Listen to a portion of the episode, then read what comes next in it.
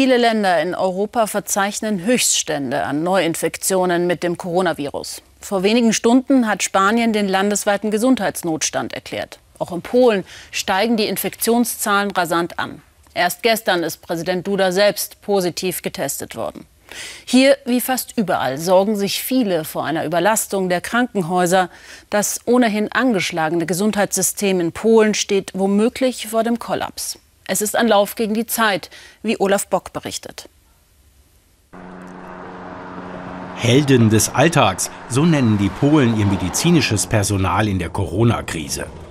Der 33-jährige Rettungssanitäter Ariel Szczotok hat inzwischen jeden Tag mit dem Virus zu tun. Allein gestern hatte ich sieben Corona-Fälle. Ach, ich kann gar nicht sagen, wie viele es insgesamt schon waren. Jeden Tag gibt es inzwischen mehr als 10.000 Neuinfektionen in Polen. Das geht an die Nerven, auch bei Ariel. Ich habe Angst, das gebe ich zu, aber ich tue alles, damit diese Angst keinen Einfluss auf meine Arbeit hat. Schutzkleidung prüfen gehört zu Ariels Alltag. Bloß keinen Patientenkontakt ohne Anzug. Und dann stundenlang darin durchhalten, ohne trinken, essen oder auf die Toilette zu gehen. Häufig dauert es länger, weil Ariel mit seinen Patienten von Krankenhaus zu Krankenhaus fährt, weil die Kapazitäten fehlen. Wir wissen, wenn wir einen Patienten mit Schlaganfall oder Herzinfarkt transportieren, dass jede Minute Verzögerung potenziell lebensgefährdend ist. Und dann sowas. Vor einigen Wochen standen die Rettungswagen Schlange vor einem Warschauer Krankenhaus.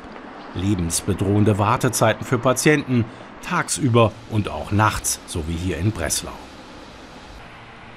In den Krankenhäusern kämpfen dann die Ärzte um das Überleben der schwer an Corona erkrankten Menschen.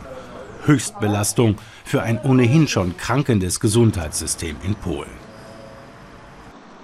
Der Vertreter der Ärztegewerkschaft sieht große Versäumnisse, die jetzt deutlich sichtbar werden.